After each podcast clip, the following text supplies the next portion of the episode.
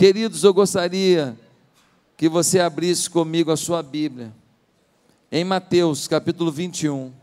Nós vamos ler a partir do versículo 12 até o versículo 17. Jesus purifica o templo.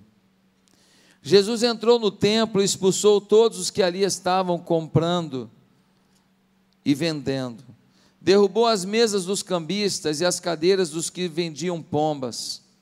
E lhes disse: Está escrito: A minha casa será chamada casa de oração, mas vocês estão fazendo dela um covil de ladrões.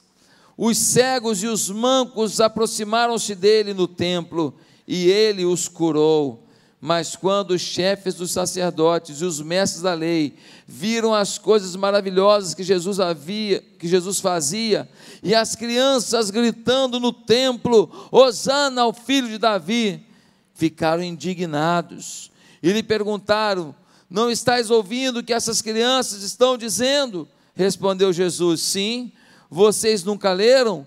Dos lábios das crianças e dos recém-nascidos suscitaste louvor e deixando-os, saiu da cidade para Betânia, onde passou a noite. Curve a sua cabeça, peça para Deus falar com você, peça para Deus resolver algo dentro de você hoje aqui.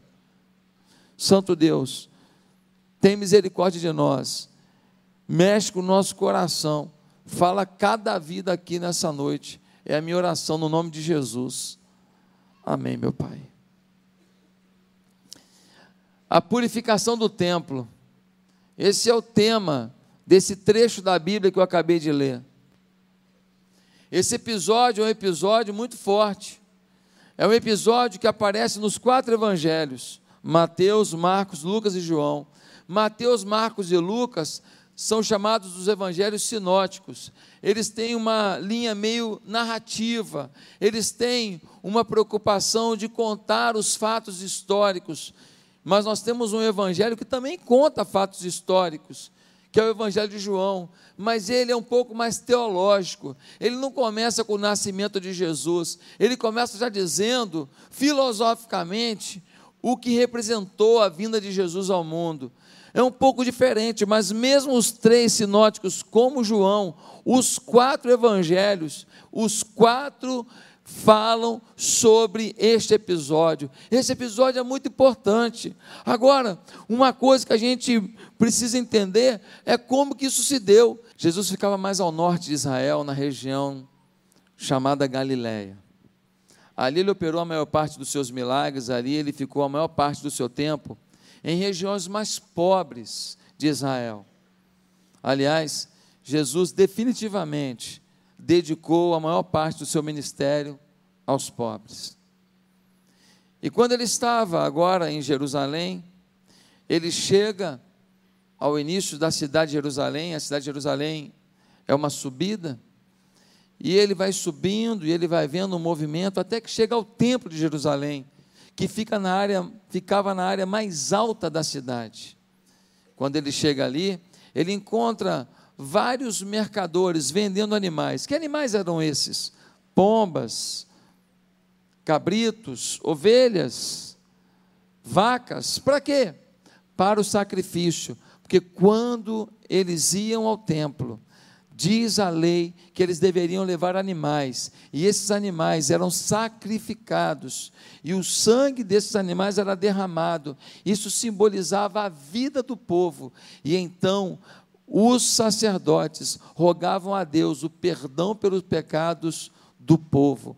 Cada família que ia ao templo deveria sacrificar ao Senhor um animal. Quem podia só uma pomba, uma pomba. Quem podia um cabrito, um cabrito, e assim por diante. E quando Jesus chega no pátio do templo, ele vê que está lotado de mercadores, com o apoio dos sacerdotes, e eles estão vendendo aquilo que deveria ser entregue para o sacrifício ao Senhor. E agora, eles têm também os cambistas, porque as pessoas vêm e não têm o dinheiro dali da região, então eles têm que fazer um câmbio, eles têm que fazer dinheiro. E ele pega Jesus, ele é tomado de uma ira, é um momento incrível na vida de Jesus, completamente distante de todo o amor e ternura que ele sempre revelou, e ele agora, no ato de ira, e de temor a Deus e de conservação da casa de Deus.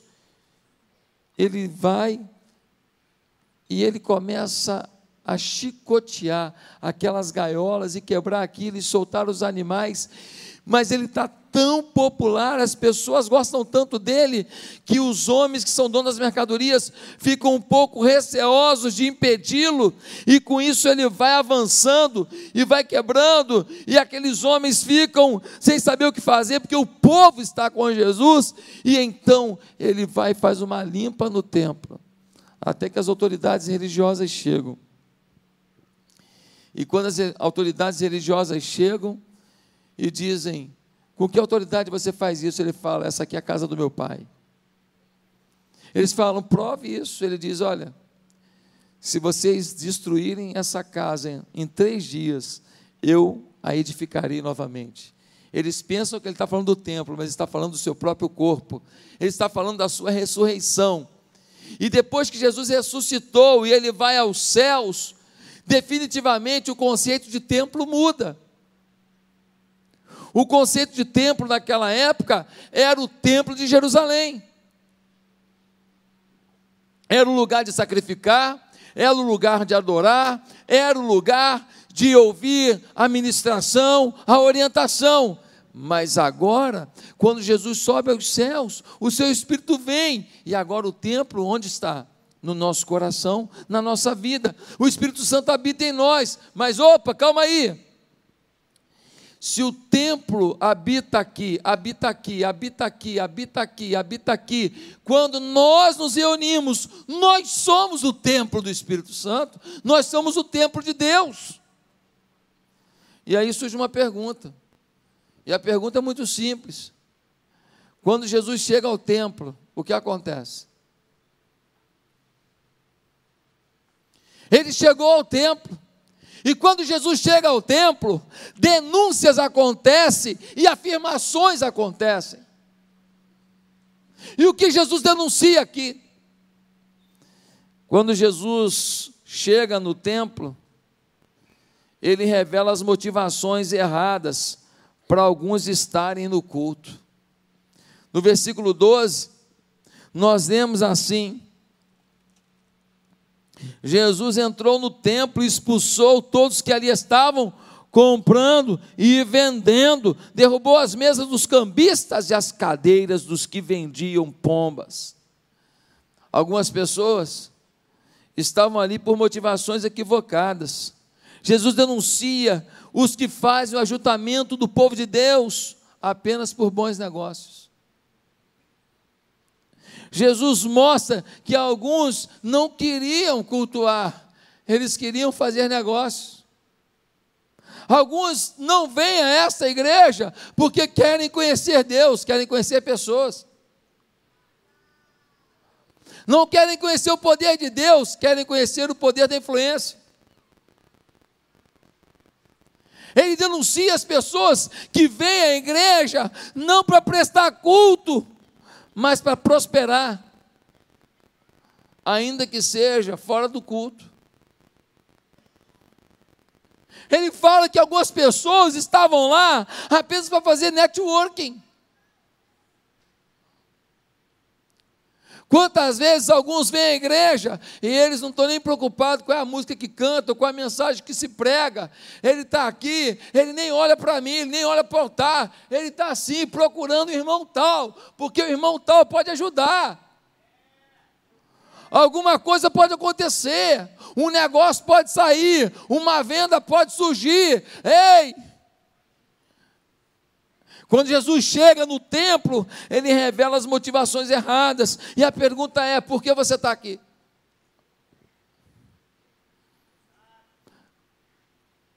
Jesus também denuncia os que estão ali por causa da religiosidade.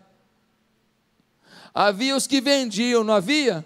os que estavam no pátio do templo vendendo, mas havia os que compravam. Compravam o quê? Compravam o culto. Compravam culto? Sim, compravam culto, porque eles iam comprar os animais. Ei, a ideia de Deus não era que eles comprassem animais. A ideia de Deus é que quando nascesse um bichinho, lá na fazendinha, lá no terreno, lá no quintal, que ele pegasse o, menor, o melhor animal, que ele separasse, e aí todo dia ele dava comida para aquele animal, ele cuidasse daquele animal, dizendo: Epa, esse animal, esse bichinho, eu vou sacrificar a Deus, é o meu melhor, é o melhor animal que eu tenho, é a ovelhinha mais linda é o cabritinho mais limpo, mais bonito, mais forte, o meu melhor. E cada dia eu ia estar agora cuidando daquele bichinho para oferecer a Deus. A lei dizia que nós deveríamos levar um animal ao templo, mas o animal que a gente preparou, sabe o que acontece hoje? A gente não prepara mais para vir para o culto. A gente quer comprar o culto. A gente vem aqui, dá uma oferta e fica na expectativa que o louvor seja bom para caramba, para poder tocar no nosso coração. Que o pastor pregue bem, para ver se de alguma maneira ele impacte a minha vida. A gente fica torcendo o pessoal da recepção agir da melhor maneira, que o ministério de crianças seja o melhor possível. Tomara que o pessoal lá no estacionamento cuide bem do meu carro. E então eu venho para cá e eu compro o culto. Mas quem compra no templo não se prepara mais para o culto a Deus. O culto não começa quando você chega aqui. O culto começa quando você prepara o que você vai sacrificar aqui. O culto começa quando você ora e pede para Deus, para no teu culto aqui, Deus se revelar para você. Você pede para Deus para tocar na tua vida aqui. Você pede para Deus para responder a tua oração aqui. Você pede para Deus para fazer um milagre na tua história aqui. Você pede para Deus para salvar alguém que você trouxe aqui. Quantas vezes você jejuou pelo culto que você ia prestar aqui? Quantas vezes você orou pelo culto que você ia vir aqui? Quantas vezes você orou pela minha vida, pela vida dos cantores, pela vida dos músicos, pela vida do recepcionista, pela vida do pessoal lá do restaurante, pelo pessoal das crianças, pelo pessoal do estacionamento, para que a glória de Deus agisse aqui? Você não compra o culto, você entrega o culto, sacrifica o culto. Quem tinha dinheiro para comprar o maior animal era o mais abençoado. E Deus não queria o maior, Deus queria o teu melhor. E o melhor de um é uma pombinha só. Mas é a melhor que ele tinha. O melhor de outro é um cabritinho, mas é o melhor que ele tinha. O melhor do outro é um boi. Hoje as pessoas não preparam mais o coração para o culto. Mas Deus não vende pacote de culto. Ou você traz seu sacrifício, ou não vai haver culto para você. Você perdeu seu tempo. Você precisa concentrar toda a sua mente, todo o seu coração, todas as suas forças e todo o seu entendimento desse lugar.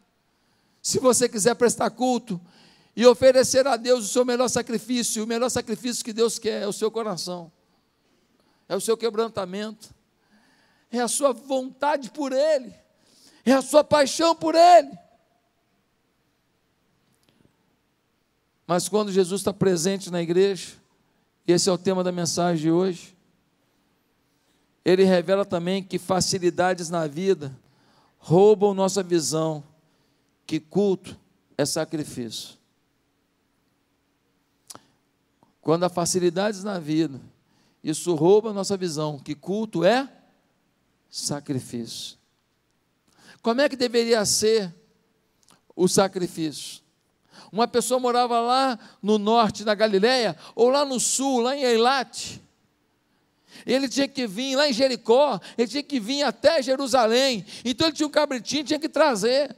Às vezes ele subia uma montanha, descia um desfiladeiro, tinha que pegar um animal no colo, senão o animal pode cair e morrer, e é um sacrifício a Deus, eu não vou arriscar. Dava trabalho. Quando ele chegava na subida de Jerusalém, é um caminho longo, e ele não pode botar o animal dele correndo risco de vida. Muitas vezes ele vai ter que pegar no colo, parar, dar comida, dar água, dar trabalho. Era mais fácil chegar em Jerusalém e comprar nas lojas que ficavam na parte de baixo da cidade. E lá o preço era até um pouco mais barato. Mas aí os sacerdotes, macomunados com os lojistas, fizeram algo mais especial. Eles subiram as escadarias do templo e botaram lojas lá em cima. E agora quem tem dinheiro não precisa mais cuidar de animal, nem comprar lá embaixo para levar pela escadaria até lá em cima. Já compra lá, ó, já compra lá, nem toca no bicho para não pegar pulga no dedo. Já fala assim, ó, eu quero aquele ali, entrega para o sacerdote. E nessa hora, as facilidades roubaram dessas pessoas a visão de que culto é sacrifício. Como era a vida das pessoas? Como era a vida deles? A vida deles era marcada pela ida ao templo. Como que é a sua vida? A sua vida é marcada pela ida ao templo de Deus, pela ida à presença de Deus. Mas a questão é que quando eles iam ao templo, deveriam sacrificar. O que você sacrifica pelo nome do Senhor hoje? Se você não sacrifica nada por amor a Deus, deixa eu te falar uma coisa: você não ama. Não pode dizer que, que ama quem, sacri, quem não sacrifica. Qual é a mãe que não sacrifica? Um peito, uma noite, uma jornada no hospital, suas lágrimas. Uma das cenas mais emocionantes que eu já vi é a foto de uma mulher na Etiópia com o peito murcho, porque ela está se esvaindo, quase morta, mas ela pega o bico do seu peito e bota na boca do seu menininho, magricelo, magérrimo, à beira da morte, e ela bota o bico do peito na boca do menino e diz: Olha, eu estou morrendo, se tiver alguma coisa aí, é para você. Eu não tenho mais nada para mim, mas se eu tiver, eu te dou. Ei, queridos, quem podia pagar tinha facilidade, e você? Será que você hoje está tendo facilidades? Será que hoje você gosta tanto do seu carro, que é confortável? Parabéns, não é pecado nisso não. Da sua casa, que bom, casa legal. Ah, talvez você tenha uma casa de praia, que bom que você pode ir lá descansar, não tem nada contra. Ah, você tem dinheiro para comer uma pizza, que bom. Você pode ir no rodízio de pizza toda semana, que legal. Você tem dinheiro e tem gordura, parabéns.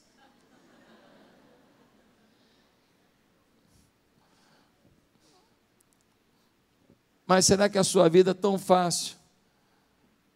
Porque a prosperidade te alcançou, tem tirado de você a certeza de que culto é sacrifício, é entrega. Que você não está nesse mundo apenas para usufruir do que o mundo tem de bom, você está aqui para fazer o que Deus tem de bom na vida dos outros. Você não está aqui para se deleitar com o que o mundo oferece. Você está aqui para fazer com que as pessoas se deleitem com o que o mundo não oferece. Será que você consegue entender que você veio para dizer: Deus, eu preciso do Senhor, eu preciso do teu milagre na minha vida, mas Deus, saiba que tudo que tem é teu, a minha vida é tua. Conta comigo, meu Deus. Me usa do teu jeito, Senhor. Senhor, eu tenho um monte de problema, eu tenho um monte de coisa que eu preciso do Senhor. Mas uma coisa eu quero declarar: o Senhor, meu Senhor, não é o momento difícil que determina quem eu penso que o Senhor é.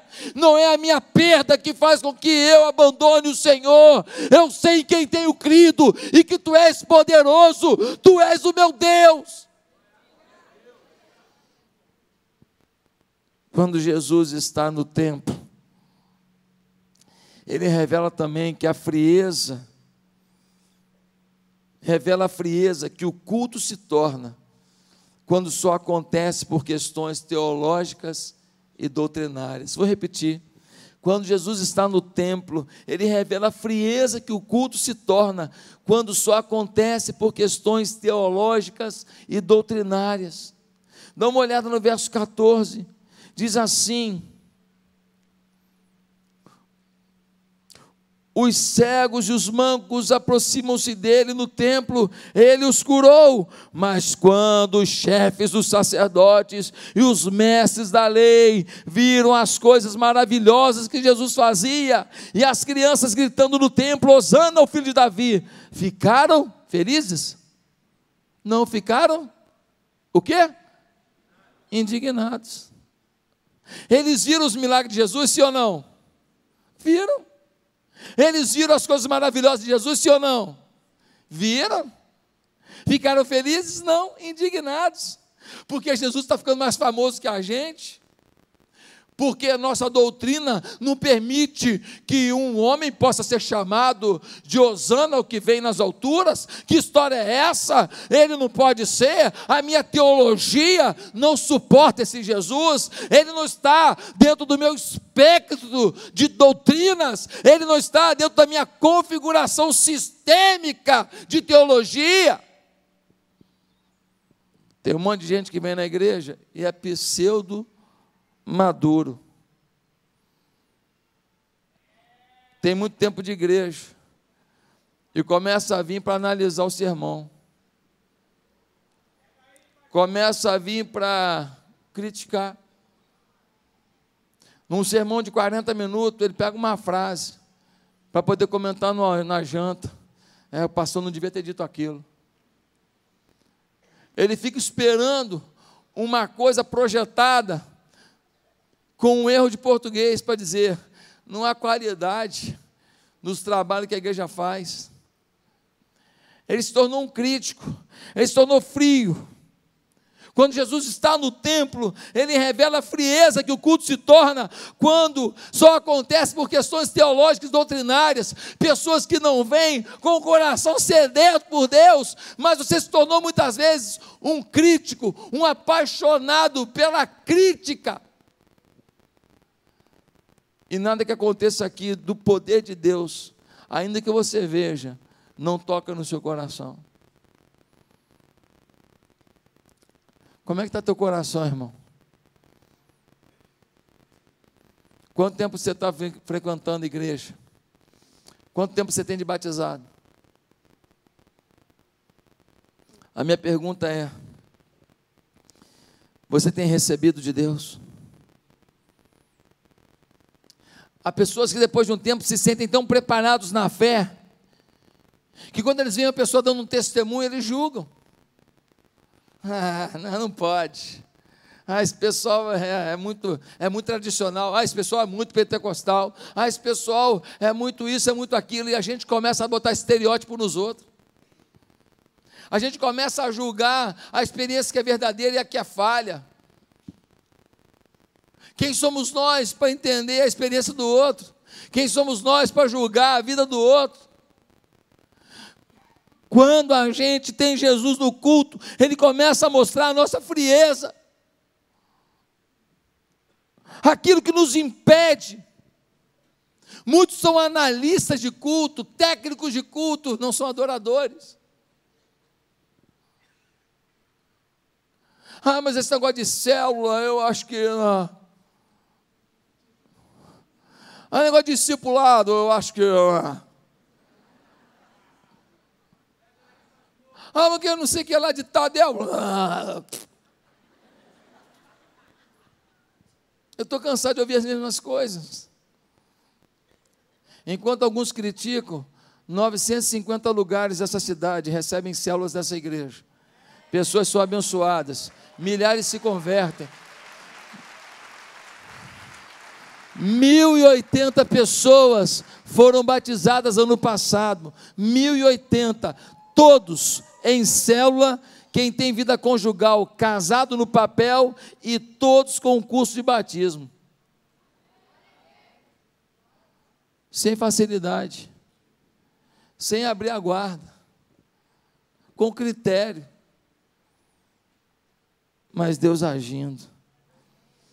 Às vezes a sua pseudo-maturidade espiritual é que rouba o frescor da novidade de Deus na sua vida. Mas Jesus não denuncia apenas o mal. Se eu parasse esse sermão por aqui, o sermão ficava negativo demais. Quando Jesus chega, só pancada.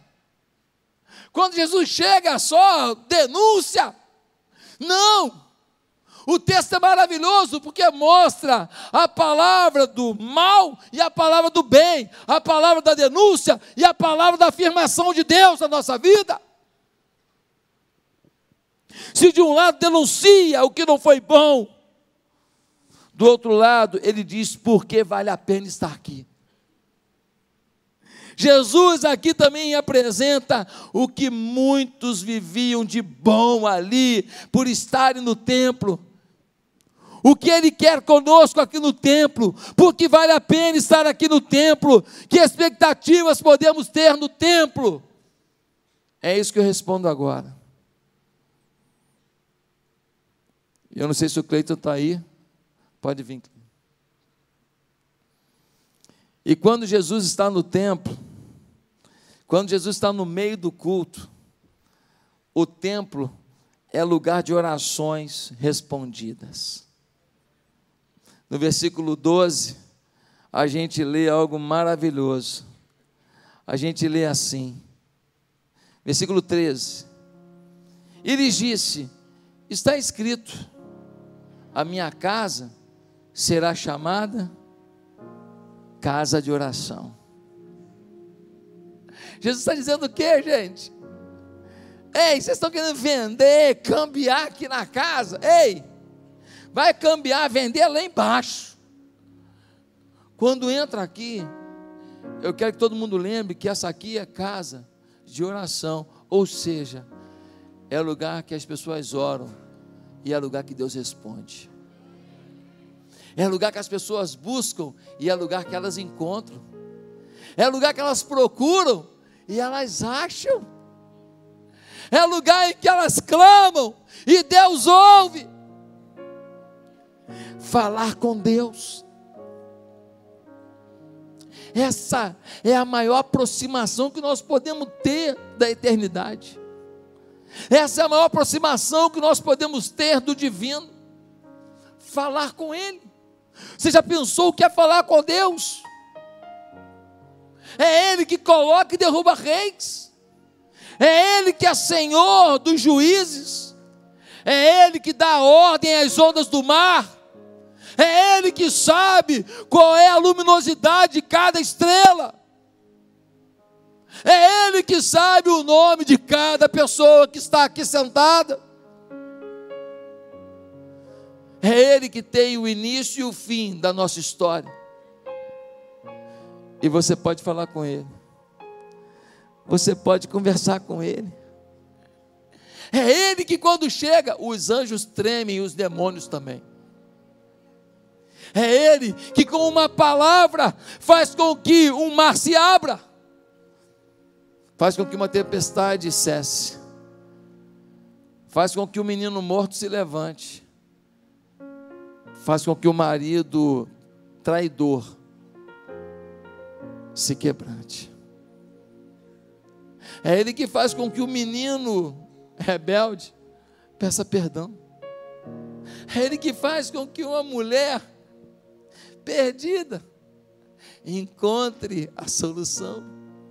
Ele é Jesus, Ele é o Senhor, Ele está nos ouvindo, Ele ouve o nosso clamor.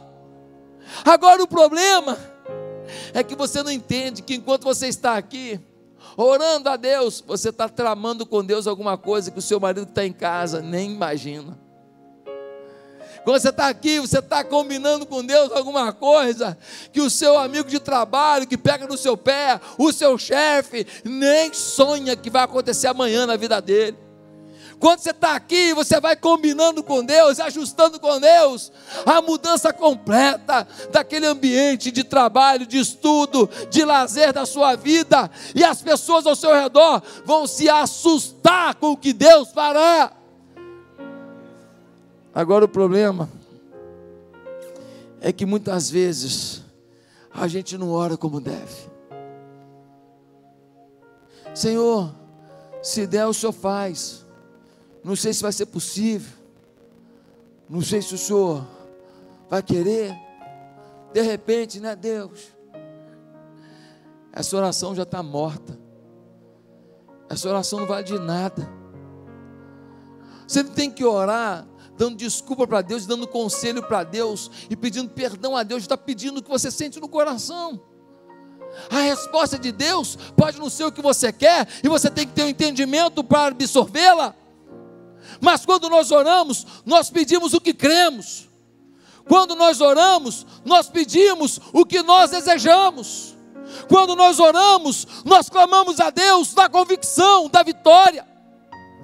Quando nós oramos, nós pedimos a Deus que nos dê a resposta. Quando nós oramos, nós oramos na certeza de que a resposta já foi decretada no altar de Deus e vai se materializar na nossa fé. Ah, meus amados irmãos, quantas orações que nós fazemos, que são orações meio rabugentas. Já imaginou? Senhor, estou viajando agora, eu estou indo. Se for da tua vontade, o Senhor me leva, senão o Senhor pode matar, tá? Senhor, meu filho vai fazer uma prova importante. Ah, Senhor, se o Senhor quiser que ele passe, se o Senhor não quiser que ele tenha um ataque cardíaco, tá? Irmãos, nós temos que orar a oração da conquista, nós temos que orar a oração da vitória, nós temos que orar a oração da determinação de Deus na nossa vida. Quando você ora, você ora dizendo: Eu já conquistei. Quando você ora, você ora dizendo: Deus já fez. Amém, Léo. Amém, Felipe. Amém, Pastor Elane. Amém. Deus já fez. Amém. Amém, Júnior. Amém, Leila. Amém. Nós temos que crer, hein, João? Nós temos que acreditar. No templo, nós temos, quando Jesus está presente, o lugar das orações respondidas. Mas quando Jesus está no meio do culto, nós também podemos revelar nossas dores e ver a cura de Deus. Olha o que diz o versículo 13. 14, desculpa. Os cegos e os mancos aproximaram-se dele no templo, e ele os curou. Quem foi até ele? O manco. Como é que o manco vai até Jesus? Mancando. O cego foi até ele. Como é que o cego vai até Jesus? Tateando. O paralítico, como é que ele vai até Jesus? Se arrastando. Eles revelaram suas fraquezas. E ali eles viram o milagre de Deus. Aqui você não precisa ter máscara. Aqui eu e você estamos no mesmo barco. Nós somos deficientes e carentes da graça de Deus. Aqui a gente se arrasta até o altar dele, só que eles não foram até a estrutura do templo. Diz o versículo 14 que eles foram até Jesus.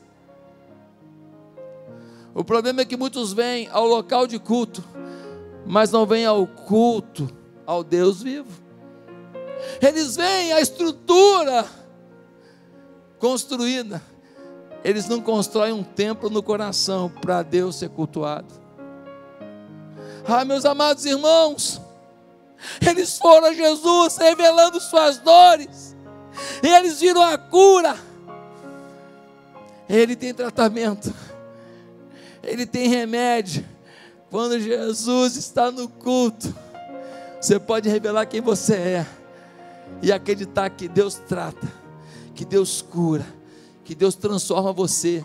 E você que entrou por aquela porta de um jeito, entrou por aquela porta de um jeito, sai daqui hoje de outro jeito, pelo nome e pelo poder e pela autoridade de Jesus Cristo, nosso Senhor.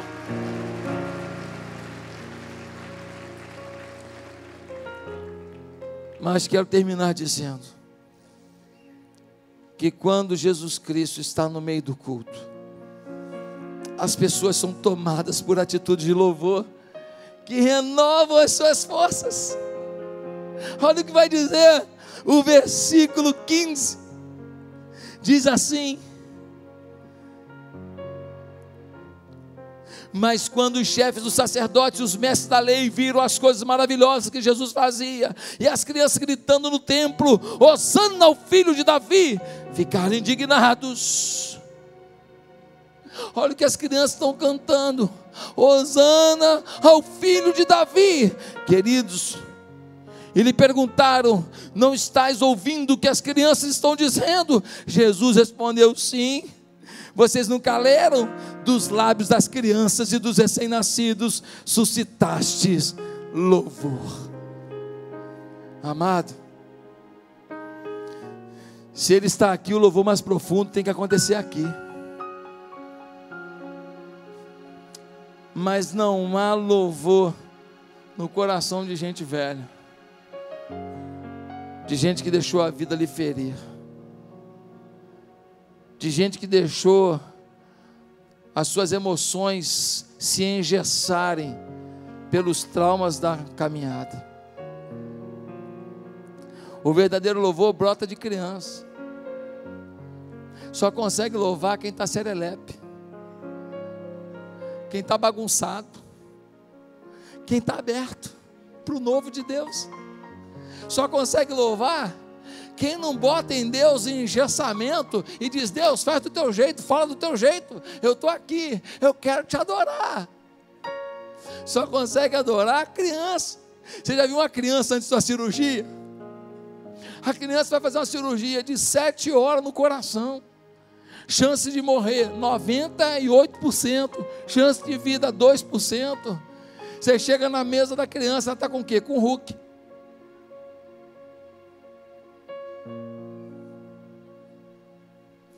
Ele não sabe.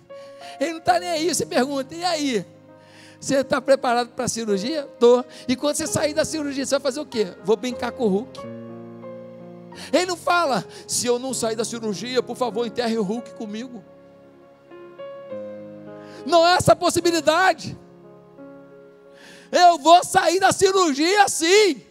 E eu vou brincar com o Hulk. E eu vou poder brincar sem sentir, sentir essa fadiga no coração. Eu não é, doutor Alexandre. Eu não vou sentir essa falta de ar, porque agora meu coraçãozinho vai ser tratado. Eu vou brincar com o Hulk para valer. Eu vou querer um Hulk grandão. Um Hulkão.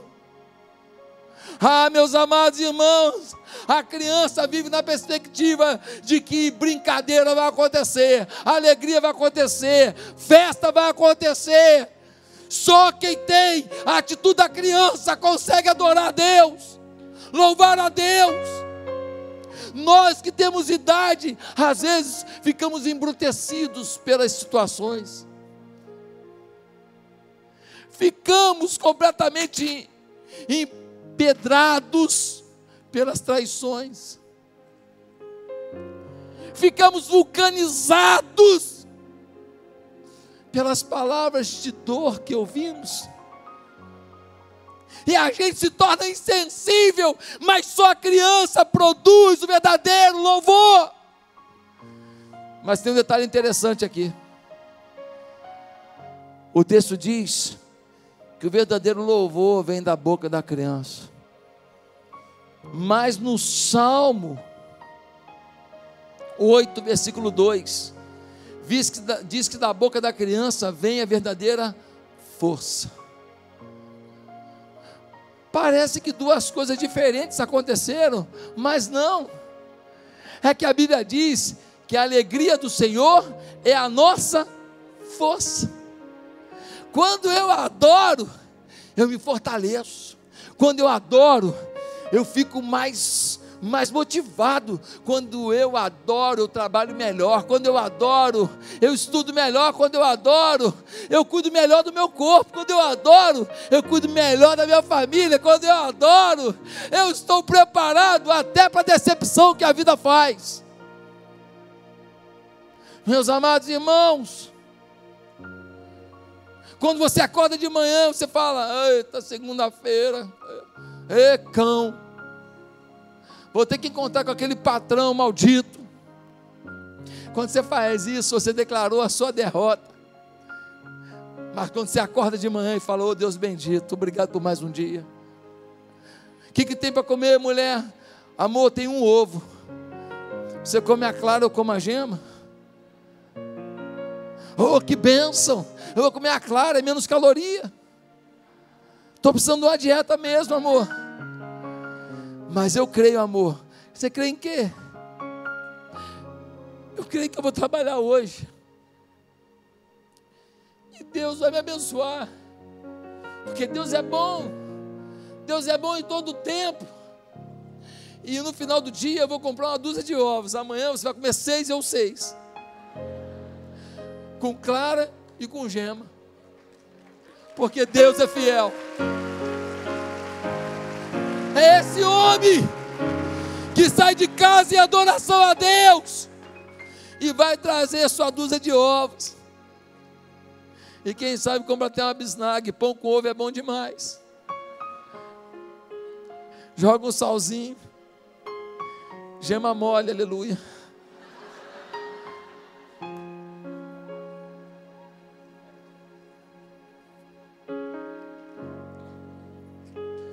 Tem um ditado que diz: quem canta, seu seus males espantam. Mas eu conheço muita gente que canta, que vive amaldiçoado. A frase deveria ser: quem louva, seus males espanta.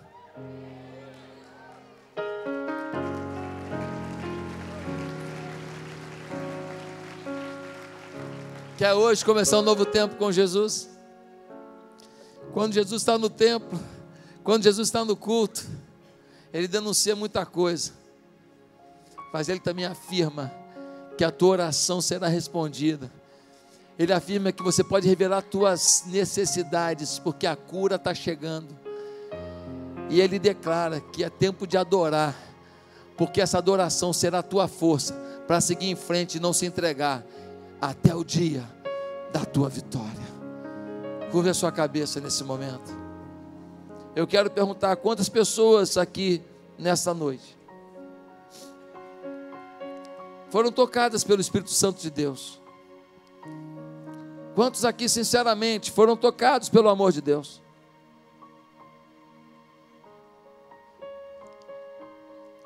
E nessa noite você entende que Jesus está no culto. E se Jesus está no culto, Ele quer responder alguma coisa na sua vida. Ele quer tratar alguma coisa na sua vida. Ele quer curar alguma coisa na sua vida. Mas isso só começa se você começa pelo início de tudo. O início de tudo é você se render a Jesus. Curva a sua cabeça. E começa uma nova vida com Jesus agora, fazendo uma oração. Ninguém precisa ouvir. Você vai falar e Deus vai ouvir. Aonde você está. Se você quer começar um novo tempo com Jesus hoje, porque Ele está nesse culto. Repete comigo essa oração simples. Diga assim no seu coração: Santo Deus, eu te louvo por esse culto. Eu te louvo porque Jesus está aqui. E eu queria te pedir uma coisa que o Senhor perdoasse os meus pecados. Queria te pedir que o Senhor colocasse louvor na minha boca e não murmuração. Queria te pedir ousadia e a fé para orar a oração da conquista. porque eu creio que hoje aqui é dia de conquista. Ah, Deus, o Senhor vai responder minha oração, tenho certeza. E não é só hoje, não. Eu quero viver uma nova etapa de orações respondidas, porque o Teu Espírito está aqui. Visita-me agora com Teu amor, meu Deus. Visita-me agora com Teu poder, meu Deus. Enche-me com a Tua glória, meu Deus. E é no nome de Jesus Cristo que eu oro. Porque eu quero a Tua salvação eterna, o Teu perdão e a Tua direção. No nome de Jesus, amém.